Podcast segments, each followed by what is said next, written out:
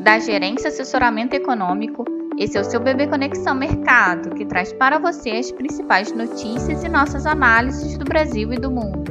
Terça-feira, 18 de outubro de 2022, meu nome é Eduardo Toneto e vou dar um panorama sobre os principais mercados. Nos Estados Unidos, a produção industrial de setembro é o grande foco do dia. Né? Os investidores eles aguardam os números que podem dar sinais dos efeitos negativos vindos do ciclo de aperto monetário feito pelo Fed. Nesse sentido, as falas dos dirigentes que são aguardadas para hoje não devem trazer grandes novidades e só devem ratificar o viés hawkish da instituição monetária dos Estados Unidos. No campo corporativo, tanto a Johnson Johnson quanto o Goldman Sachs registraram um lucro acima da expectativa do mercado. No mais, no mais, no Reino Unido, segue no radar dos investidores as incertezas sobre os planos da primeira-ministra Liz Truss e seu novo ministro das Finanças Jeremy Hunt. Ontem, a Premier faltou às discussões do parlamento britânico, dando brechas para acusações de que seu governo não sabe o que fazer diante da situação delicada do país. Apesar disso, a perspectiva de que o governo vai reverter praticamente todas as propostas de cortes de impostos que foram anunciadas lá em 23 de setembro e limitar o período de subsídios às contas de luz até abril de 2023 estão trazendo um certo alívio para os mercados nessa semana.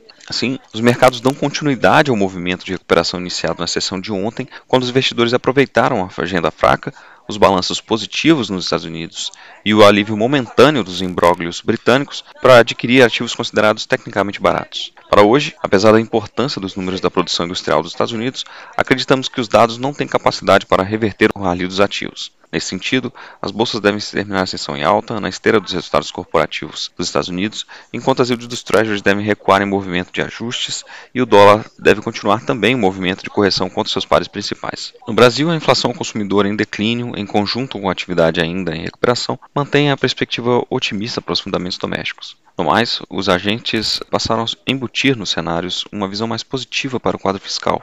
Após o resultado do primeiro turno da eleição, confirmaram viés mais reformista para o Congresso na próxima legislatura. Na agenda de indicadores e eventos, o IGP-10 de outubro variou menos 1,4%, mostrando uma deflação maior que os menos 0,9% do mês anterior. Com esse resultado, acumula elevação de 7,44% em 12 meses. As maiores contribuições para a queda vieram de leite e combustíveis. O IPC-FIP da segunda quadra semana de outubro subiu 0,33%, acelerando ante a alta de 0,22% na semana anterior, com impulso do grupo de alimentação. Os ativos locais devem seguir então sensíveis ao cenário global, com os investidores observando a temporada de balanços corporativos dos Estados Unidos, além da melhora da percepção quanto à questão do pacote fiscal do Reino Unido.